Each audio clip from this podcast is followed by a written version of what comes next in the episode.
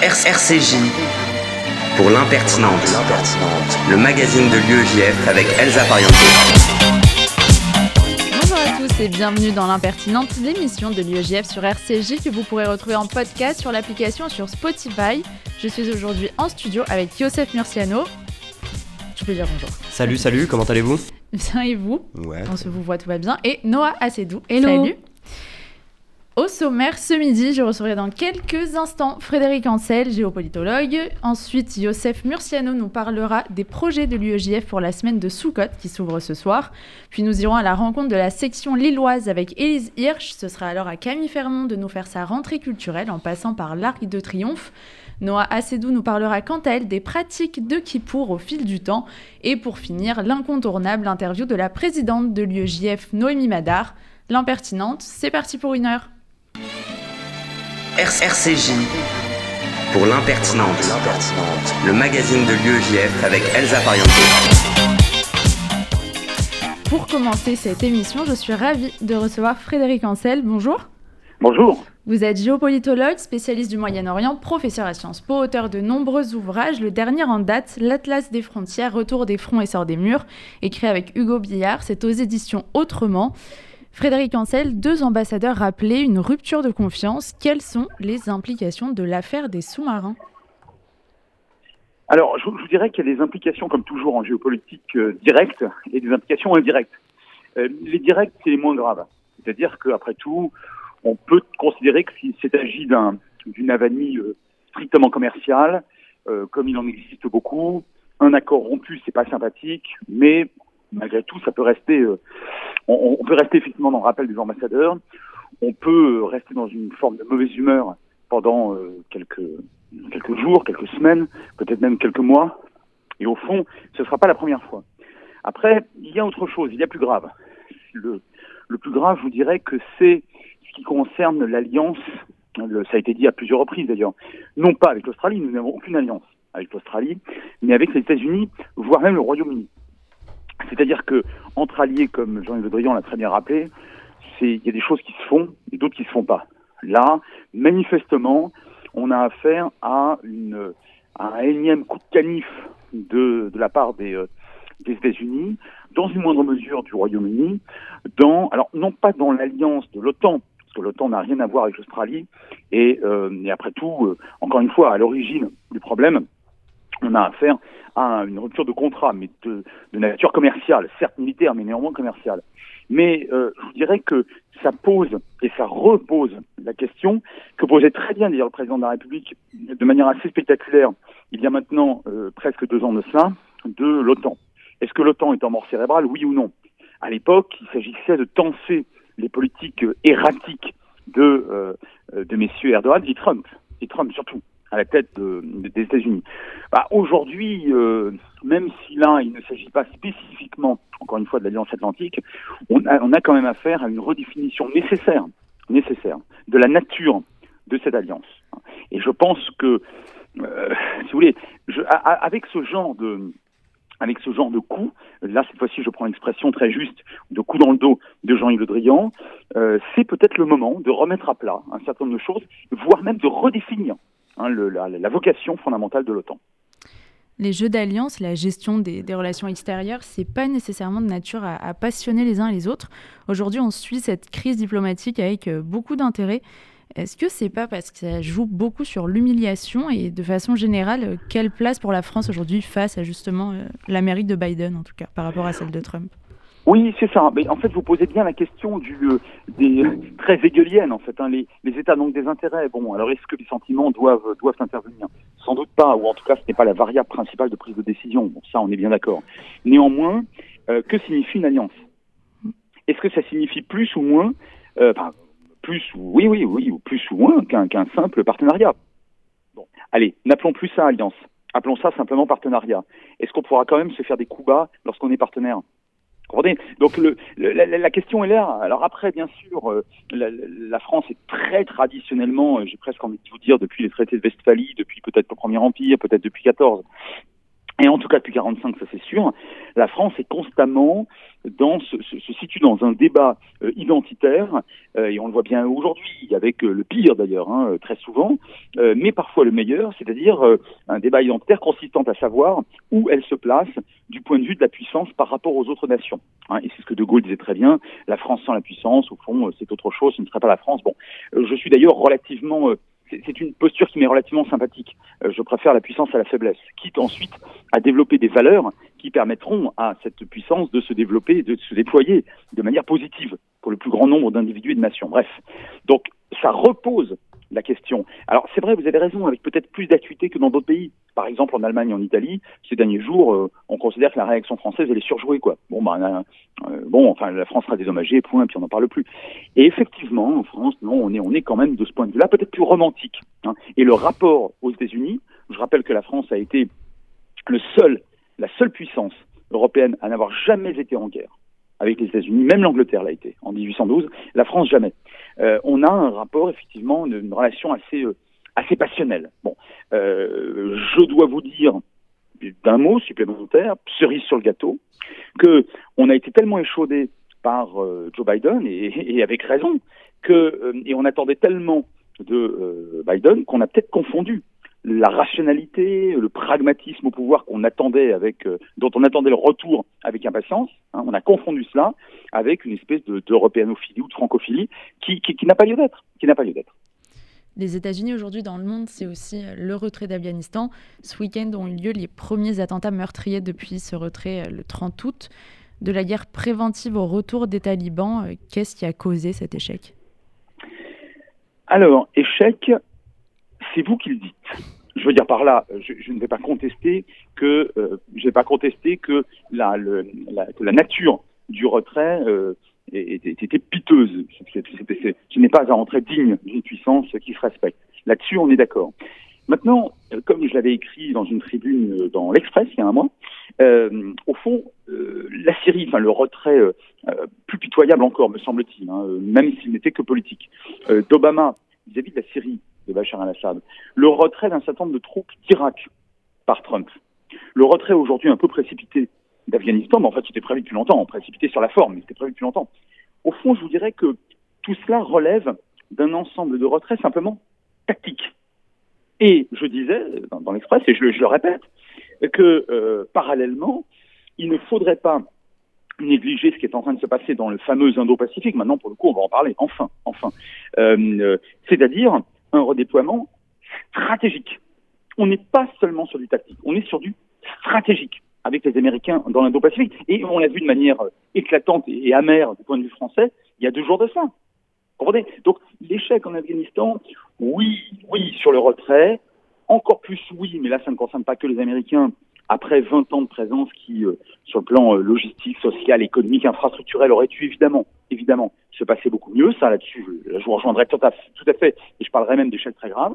Mais sur le retrait, enfin, physique, presque logistique en soi, c'est, c'est pas un événement fondamental. L'événement fondamental, c'est plutôt la, ou, le, ou la séquence plutôt fondamentale, c'est ce redéploiement et dont on voit bien avec l'Australie, dont on voit bien, enfin, qu'il est majeur, qu'il est stratégique de la part des Américains dans l'Indo-Pacifique.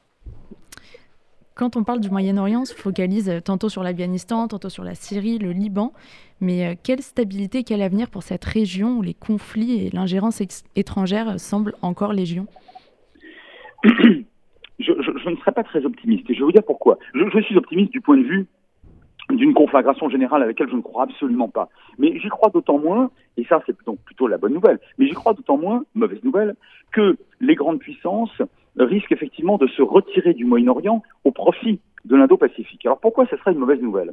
Je me permets de rappeler à vos auditeurs que les pires assassinats de masse, que les séquences les plus cruelles, des plus cruelles des seigneurs de la guerre, en Afrique, en Afrique subsaharienne en particulier, et plus particulièrement encore dans une région que vous connaissez bien, qui est l'Afrique des Grands Lacs.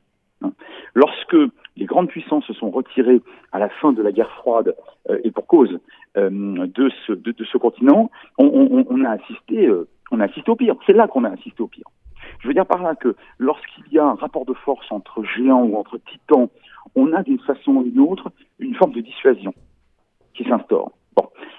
S'il n'y a pas de dissuasion, si on laisse, si on lâche la bride à des seigneurs de la guerre locaux, on risque d'aboutir ce à quoi on a assisté donc dans, dans cette Afrique des Grands Lacs et ailleurs, en Afrique subsaharienne, c'est-à-dire à, euh, des crimes collectifs épouvantables et qui risquent d'être de rester impunis. D'où leur perpétration d'ailleurs.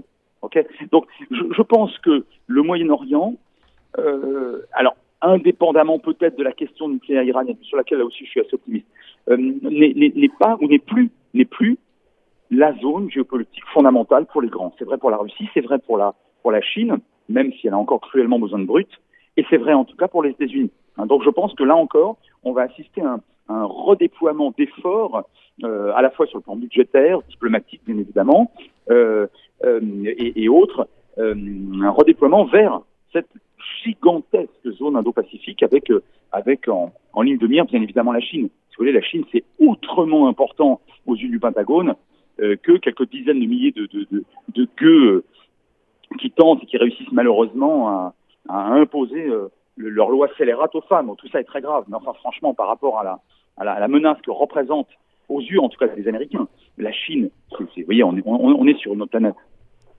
J'évoquais en introduction votre ouvrage sur les frontières.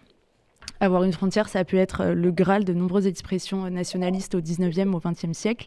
Aujourd'hui, c'est découpage de pays, mais aussi le découpage nord-sud, par exemple.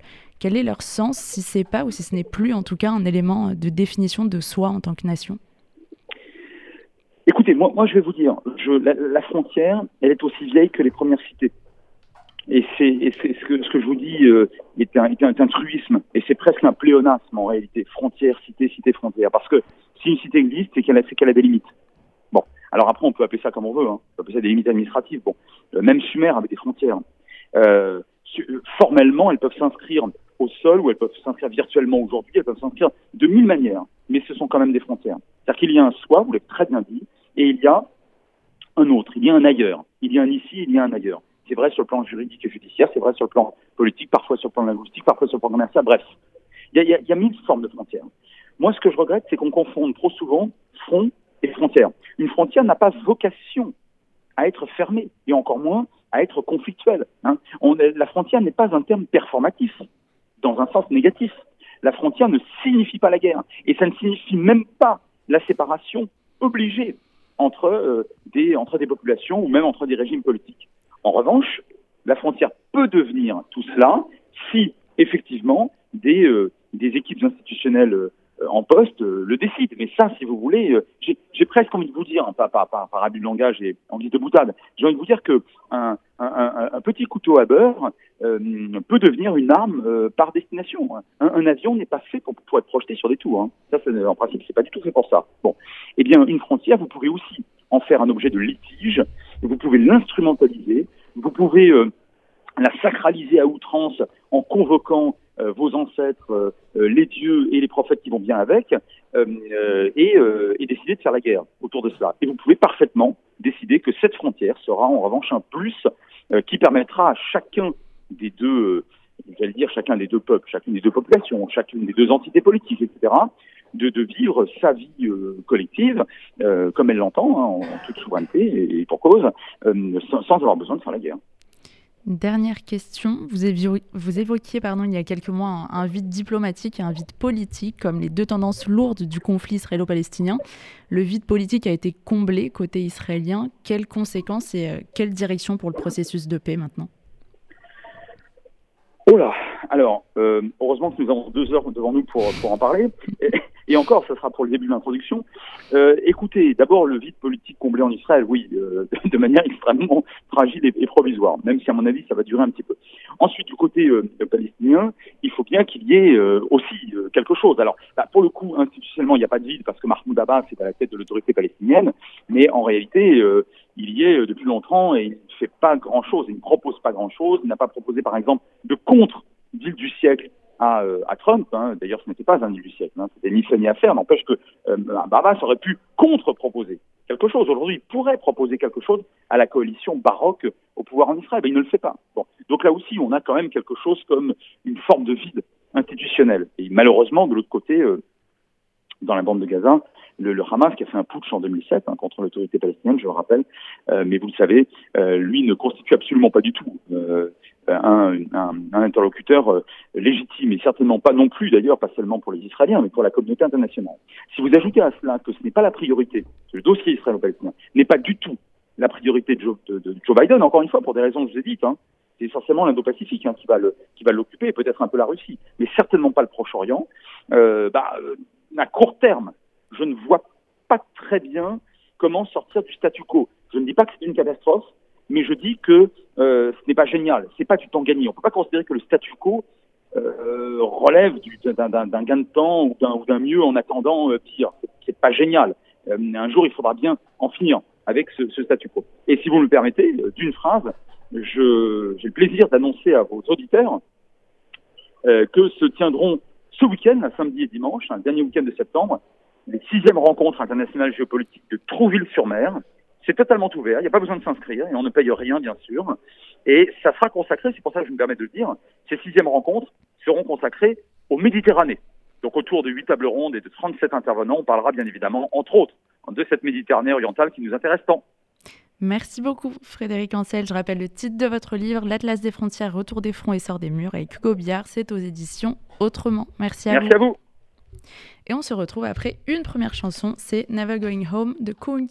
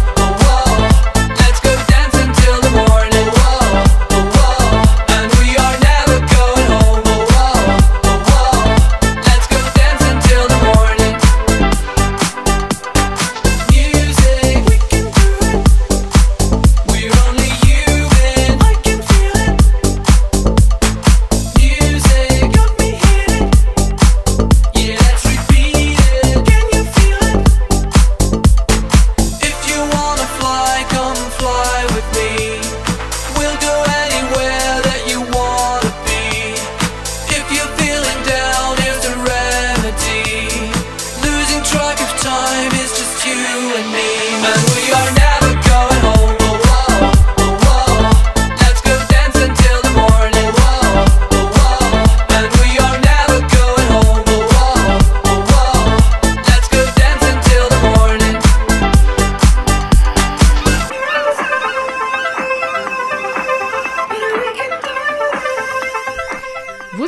retour dans l'impertinente sur RCJ et Youssef Murciano, secrétaire national de l'UEJF, rappelons-le toujours, a un beau programme de sous-cote à nous faire partager. Elsa, ce matin je suis particulièrement heureux. J'ai attrapé un gros rhume, ok. Ok, j'ai peut-être les yeux un peu larmoyants. Ok, j'ai peut-être passé Shabbat au lit, mais dans quelques heures, c'est sous cote. Et oui, sous cote, faites de la joie, des cabanes et des gros citrons. Comment t'as pu me faire dire ça? Connaissant l'UEJF, j'imagine que c'est l'occasion de rassembler plein d'étudiants.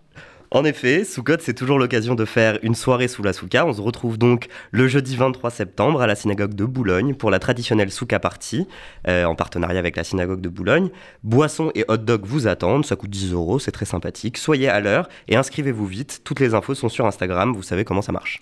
Super, mais euh, Soukot à l'UEJF, c'est pas que ça, non? Raconte-nous tout. Mais oui, Elsa, tu as raison. On va pouvoir enfin parler d'un de nos vieux points communs qu'on a gardé secret pendant toute une saison. Et non, je ne parle pas de nos problèmes de vue énormes avec nos grosses lunettes, ni de nos origines nord-africaines avec nos gros sabots. Tu vois de quoi je parle? Du 19e arrondissement, bien, sûr. Et oui, chaque année depuis 2007, l'UEJF organise Soukot expliqué à nos potes, un projet qui permet à des synagogues de quartiers populaires d'accueillir la jeunesse locale afin de faire découvrir cette fête si particulière au plus grand nombre et de créer des ponts entre les communautés. Reprenons rapidement la genèse de ce projet.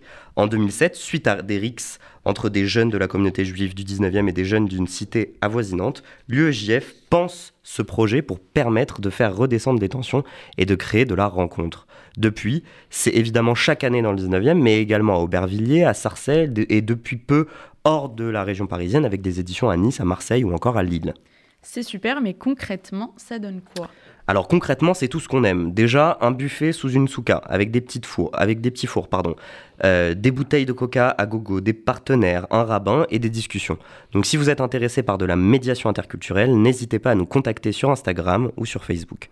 Cette année, le jeudi, pardon, 23 septembre, on se retrouve à 18h à l'école Schneor, à Aubervilliers ou à la grande synagogue de Sarcelles. Sinon, rendez-vous dimanche à Lille ou dans le 19e arrondissement. Super, bah compte sur moi pour dimanche évidemment. Rendez-vous dans le 20-1 avec mes lunettes et mes origines nord-africaines. Je t'y attends. Ce projet, c'est aussi l'occasion, tu le sais Elsa, de créer ou de consolider pardon, des partenariats avec les acteurs locaux de ces quartiers. À Aubervilliers, nous travaillons avec la mairie euh, avec la mairie et l'association Jalon pour la paix, la même association avec qui l'on part en Israël ou au Maroc pour le voyage de médiation interculturelle. À Sarcelles, le projet se fait dans le cadre de la Convention pour la lutte contre le racisme et l'antisémitisme que l'UEJF, SOS Racisme et la mairie ont signé avec d'autres associations. Sinon, autre sujet, j'ai compris que les universités d'automne arrivaient. Et oui, les universités d'automne, le grand week-end de la rentrée se tiendra du 24 au 26, au 26 septembre dans un hôtel avec piscine. Bon, alors on ne sait pas si on va l'utiliser vu, euh, vu la température, mais bon, il y a une piscine. Et plus d'une centaine d'étudiants venus de partout en France pour, profiter d'un Shabbat euh, et se former au militantisme version UEJF. Donc si vous voulez débattre et apprendre, parler politique ou identité juive, faire la fête avec les personnes qui ont partagé ton été ou rencontrer de nouvelles personnes, les inscriptions sont ouvertes et les places partent extrêmement vite. C'est toujours pareil, rendez-vous sur Instagram et cliquez sur le lien en bio. Bon, sinon, j'ai réussi à arriver à la fin de cette chronique sans trop tousser. Enfin, non, j'ai pas du tout toussé. Je suis très fier de moi, mais bon, je retiens ma respiration. Et ça, c'est pas rien. Comme quoi, l'impertinence, parfois, ça fait du bien. Merci, Joseph.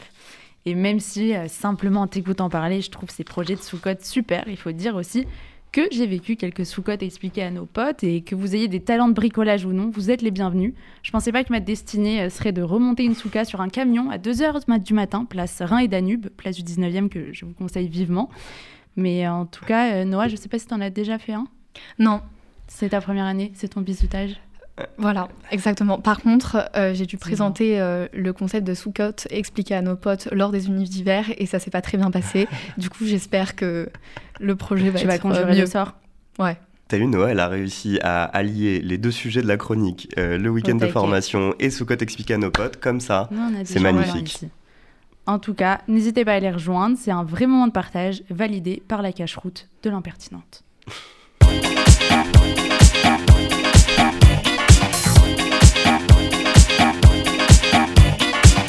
Et on part tout de suite pour Lille où l'on retrouve Élise Hirsch, présidente de la section UEJF Lille. Salut Élise.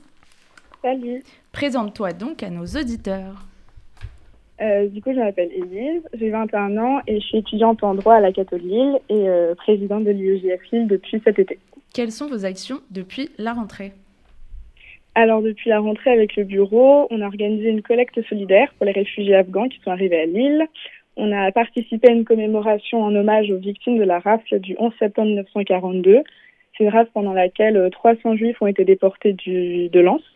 Et c'était important pour les étudiants juifs de Lille d'être présents parce que euh, se battre contre l'antisémitisme d'aujourd'hui, c'est aussi se rappeler des horreurs qu'il a provoquées euh, dans le passé. Et sinon, on a organisé euh, pas mal d'afterwork. On a tous pu se réunir autour d'une bière. Et pourquoi avoir choisi d'organiser une collecte solidaire pour les Afghans? Alors Lille, ça a été la première ville à accueillir des réfugiés afghans. Donc on a voulu se mobiliser euh, aux côtés de la mairie. Euh, c'est se battre pour les droits des juifs, mais surtout pour les droits humains. Et du coup, ça nous a paru euh, évident de mettre euh, en place cette action, qui a été une vraie réussite parce qu'on a récolté quatre cabis pleins à bord de denrées alimentaires sèches et de produits d'hygiène qui seront donc redistribués aux Afghans réfugiés à Lille. Est-ce que vous avez d'autres projets en vue? Oui, donc on est en train d'organiser euh, expliqué à nos potes. On est en train d'organiser aussi la soirée de rentrée. Et sinon, dans l'année, on veut faire un Shabbat plein lillois et plein d'afterwork, euh, bah, comme on avait fait l'année dernière. On aimerait aussi organiser un karaoké avec les syndicats étudiants musulmans et chrétiens, parce que bah, déjà, ça nous permettrait de passer un très bon moment entre étudiants et euh, de découvrir euh, les réalités auxquelles ces étudiants font, font face. Et enfin, on avait déjà comme projet l'année dernière de d'organiser un voyage de la mémoire en suivant euh, l'itinéraire des Juifs déportés du Nord. Donc le voyage, il a dû être annulé à cause du Covid, mais euh, on compte bien euh, mener à bout ce projet. On comprend que toute l'équipe lilloise est très motivée. Est-ce que tu peux nous présenter les membres de ton bureau? Oui, alors il y a Sarah Vitane qui est étudiante à Sciences Po Lille, c'est la secrétaire générale. Euh, Emma Carpel qui est étudiante en école d'ingé, elle est euh, c'est la trésorière. Il y a Esther Maman qui est la responsable artistique et elle est étudiante à l'école supérieure de musique et de danse des Hauts-de-France. David Cohen, il est étudiant en médecine, c'est le responsable communauté, donc il permet de faire le lien entre les étudiants et la communauté juive. On a Sarah Remond, qui est étudiante à l'école nationale supérieure d'ar- d'architecture et du paysage de Lille et qui est responsable de la communication euh, de l'UGF Lille, elle gère les réseaux sociaux. Et enfin, on a Alan Riquez, qui est étudiant à l'EDEC et qui est responsable d'EDEC. Donc son rôle, c'est de faire le lien entre l'UEJF et, euh, et les- son école, où, qui accueille beaucoup des, des étudiants juifs euh, de Lille. Merci Elise et on te souhaite beaucoup de succès pour cette année. Merci. Direction maintenant les années 2000, c'est les L5 avec toutes les femmes de ta vie.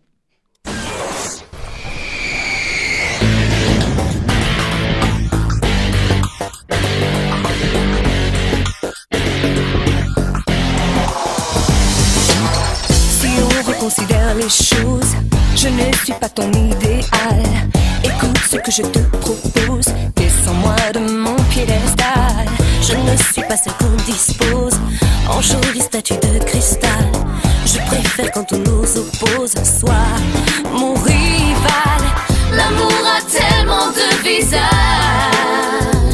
À toi d'ouvrir les yeux. Est-ce que tu envisages?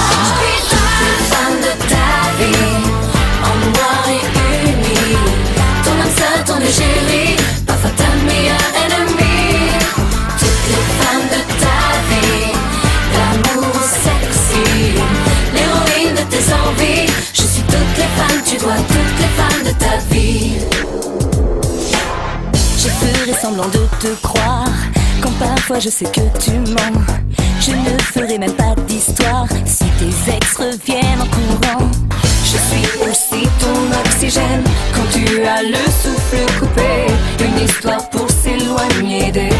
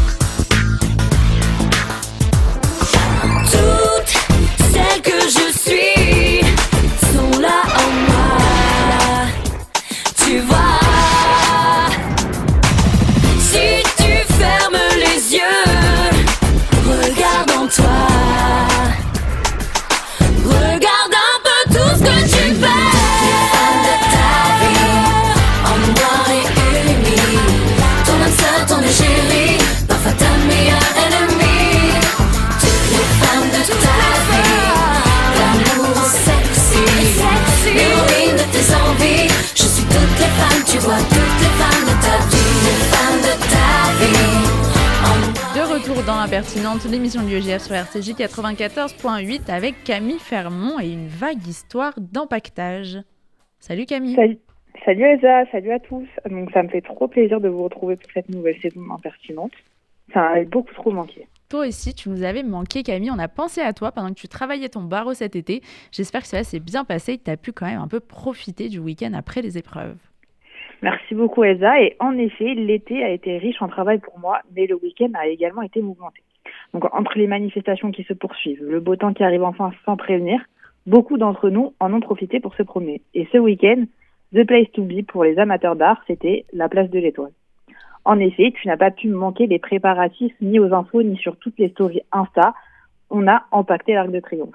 Et oui, je dis bien empaqueté et non emballé, pour employer le terme choisi par Christo et Jeanne-Claude, des artistes à l'origine de cette œuvre posthume. Et donc, pour recontextualiser, Christo et Jeanne-Claude, c'est un couple d'artistes, tous deux nés le même jour exactement, le 15 juin 1935. Et euh, leur amour est le fruit du militantisme, c'est important. Leur histoire d'amour a démarré par un projet artistique commun de contestation à l'édifice du mur de Berlin. Donc les artistes ne se sont pas arrêtés à ce coup d'essai et n'ont cessé depuis lors de développer leur style d'empaquetage de monuments. Les plus connus restent le Pont Neuf et le Reichstag de Berlin. Mais alors, comment est née l'idée d'empacter l'Arc de Triomphe, Camille?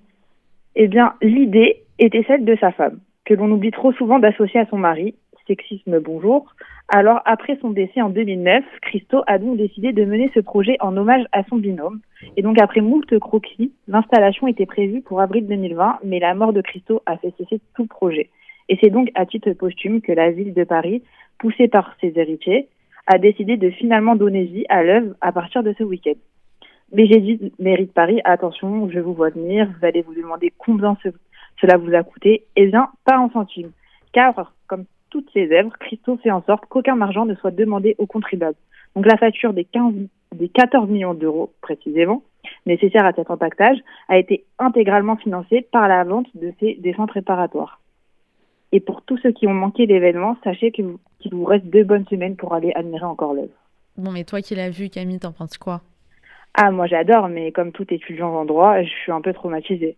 Il faut en effet savoir que Christo était un grand habitué des tribunaux et a eu une action judiciaire sans précédent pour protéger ses œuvres. Donc désolé, sors du barreau, alors euh, on fait un peu de droit et euh, il faut savoir qu'on doit à Christo deux arrêts célèbres. D'abord, il faut savoir qu'il a fait condamner un artiste qui a souhaité empacter des lampadaires sur une place. Et ensuite, il a attaqué les éditeurs de cartes postales qui vendaient des photographies de ses œuvres sans son accord. Donc toute la question qui se posait était celle de savoir la protection des œuvres qui se situent dans l'espace public. Et avant euh, bah, les arrêts de Christo, la question n'était pas tranchée. Grâce à lui aujourd'hui, euh, on sait qu'aujourd'hui les œuvres peuvent être protégées et c'est ainsi tout le street art qui est protégé par le droit. Et sinon, est-ce que tu aurais une autre petite actu avant de nous quitter? Ah oui, l'Arc de Triomphe n'était pas le seul monument impacté cette semaine. Et cette fois-ci, l'œuvre est signée Balenciaga. Vous n'avez pas pu le manquer, la tenue de Kim Kardashian a fait parler d'elle au Met Gala. Donc la star réputée pour ses tenues faisant souvent l'économie des tissus est arrivée totalement recouverte de noir de la tête aux pieds. Son explication, rien de plus américain qu'un t-shirt noir de la tête aux pieds. Donc si on veut tirer une conclusion de cette semaine, on peut faire le buzz même avec un petit bout de tissu. Merci Camille. Youssef, Noah, sinon vous avez euh, un avis esthétique sur l'Arc de Triomphe? Alors, j'avoue que arriver place de l'Étoile en scooter et voir ça, c'était un petit choc. Puis l'emballage, l'écologie, ça va pas pour toi tout ça. Ah non, évidemment, tu me connais, un grand, un, un grand écolo, mais moi, je- vraiment, le prix me, me, me questionne, quoi. 14 millions pour une, pour une œuvre. Alors, j'adore quand une œuvre d'art coûte beaucoup plus cher, euh, enfin, à la revente que qu'au début, quoi, parce que là, c'est un peu triste. si l'artiste a déjà dépensé 14 millions, bon, c'est qu'il est mort, mais 14 millions d'euros quand même. Bah, surtout que c'est du papier recyclé en plus, donc enfin, d'où sortent les 14 millions d'euros Pourquoi euh, un tel prix? Et puis moi, personnellement, bah, je trouve pas ça très beau. Euh, Ouais, non, révolté esthétiquement, euh, ça ne correspond pas à mon style. Euh, mais euh, l'initiative et le message qui est derrière euh, est important. Merci pour ce message de paix et de Et rappelons-nous de Jeanne-Claude. Voilà, je Tout pense que c'est bien, c'est important, Les femmes comptent. bien sûr.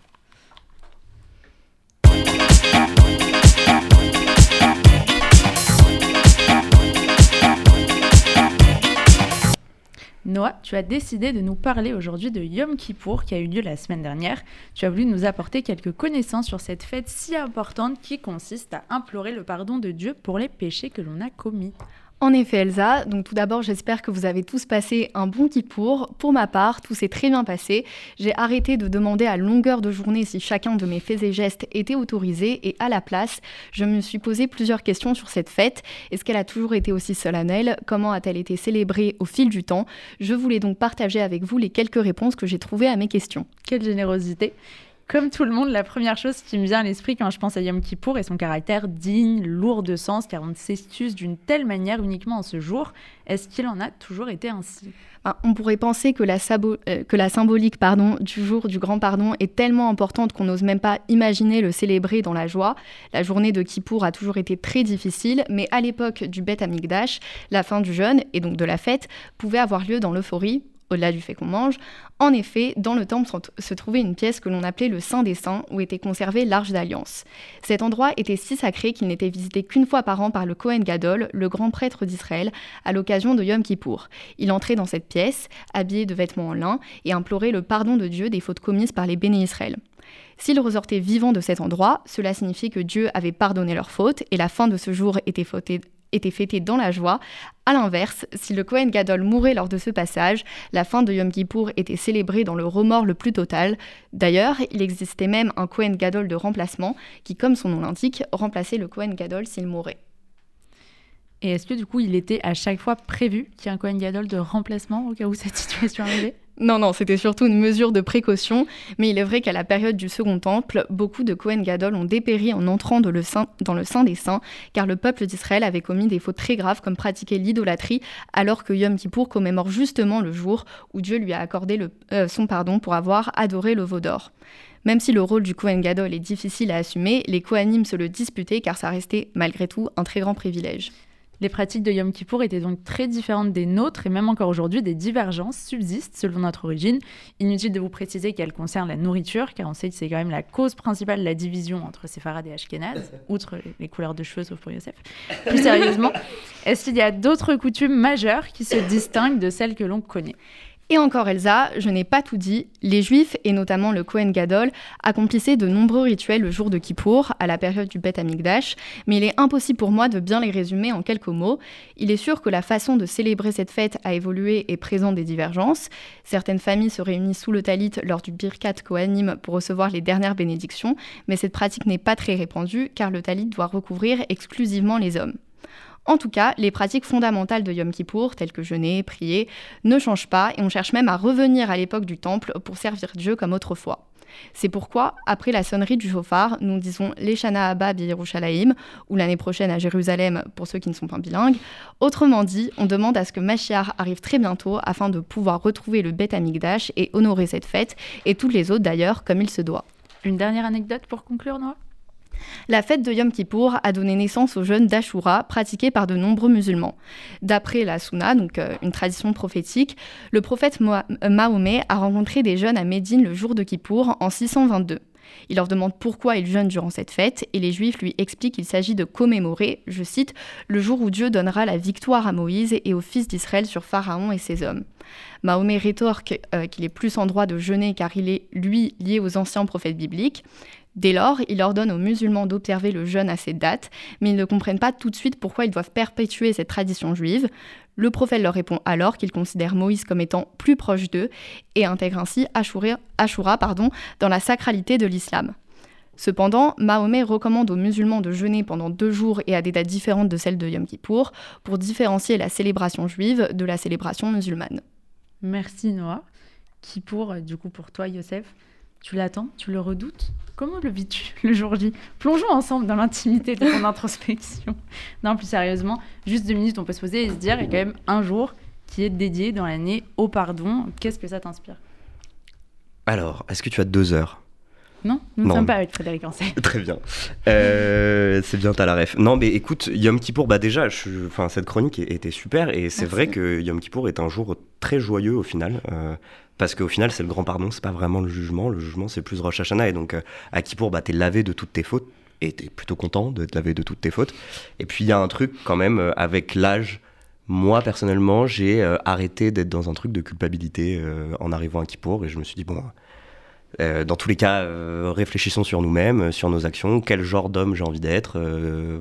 et c'est un moment où tu passes longtemps à prier, longtemps tout seul à réfléchir. Donc, bon, bah, réfléchissons à ce qu'on a envie de devenir euh, pour la pour l'année qui arrive et, euh, et pas euh, dans un truc de regret des actes de l'année précédente. Voilà ce que j'ai à en dire. Sinon, je fais un devoir Torah ce soir. À Buffo, à la visite. Du pardon au péché, on prend tout de suite l'avion pour le Kikara Medina. Oui, c'est le titre de la chanson. C'est signé Shaket Komemi.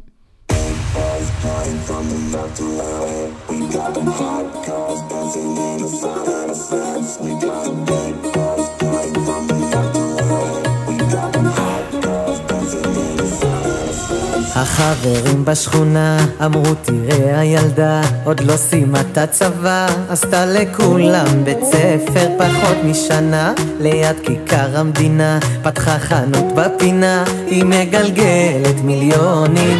איך פעם שמו לה רגליים היום יכולים רק לחלום לקשור לה את הנעליים. פספסתי את הרכבת כמה חבל היא עלתה לה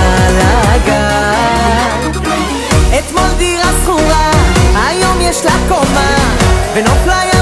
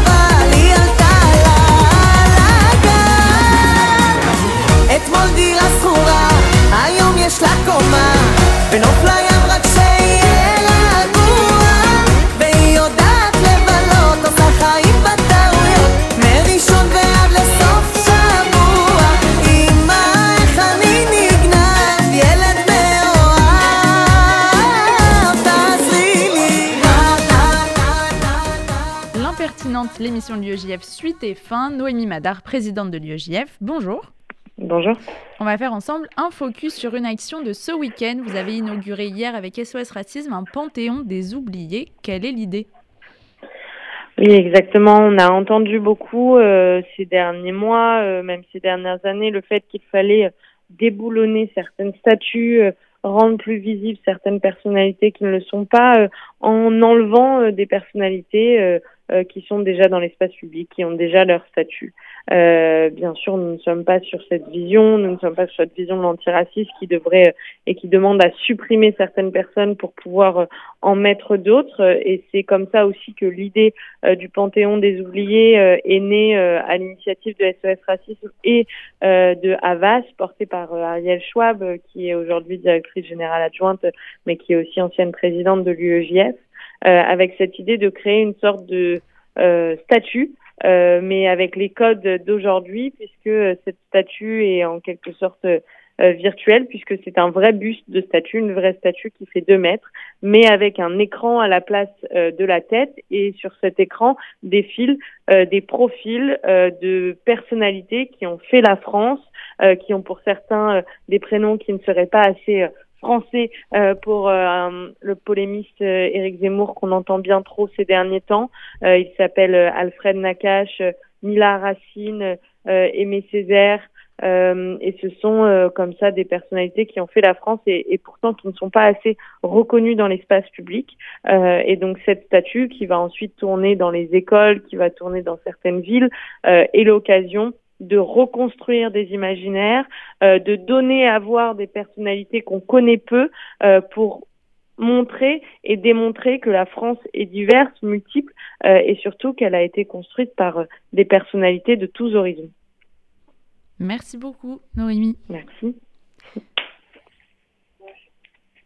L'impertinente RCJ 94.8, c'est maintenant l'heure de se quitter. Un vrai plaisir de partager cette émission avec vous tous.